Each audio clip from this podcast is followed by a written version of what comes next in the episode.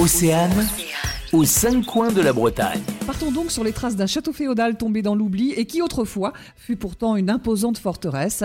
C'est le château de Saint-Égonec dans le Finistère que Laura, la bretonne en vadrouille, nous propose de découvrir aujourd'hui. Oui, alors le château de Saint-Égonec est situé à 7 km de Morlaix dans le Finistère Nord. Il est dans le village de Saint-Égonec hein, et il est juste à côté de la Penzée. C'est un fleuve côtier qui se jette dans la Manche tout au nord. Le château a été élevé à partir du XIIIe siècle. Il est resté actif très peu de temps, hein, puisque en 1592, il est brûlé et détruit durant la guerre de la Ligue. C'est une guerre de religion opposant les catholiques et les protestants de 1588 à 1598. Et en plus, ce qu'il reste du château est pillé durant la Révolution. On lui prend les pierres pour construire d'autres monuments. Concernant le château en lui-même, on ne conserve pas vraiment ou peu d'ailleurs de descriptions anciennes. Alors est-ce qu'on sait qui a construit le château? C'est la famille de Penwatts qui fait construire le château. hein. C'était euh, une riche et puissante famille de Bretagne. Elle s'est éteinte en 1567 suite à un mariage pour se retrouver dans celle des Rohan. Aujourd'hui, le château appartient à la commune. Depuis 1991, une association a été créée euh, afin de redonner vie au site.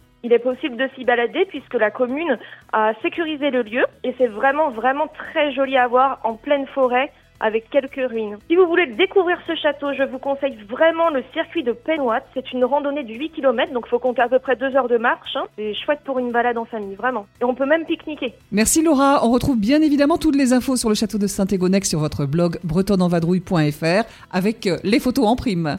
aux cinq coins de la Bretagne. À retrouver en replay sur oceanfm.com.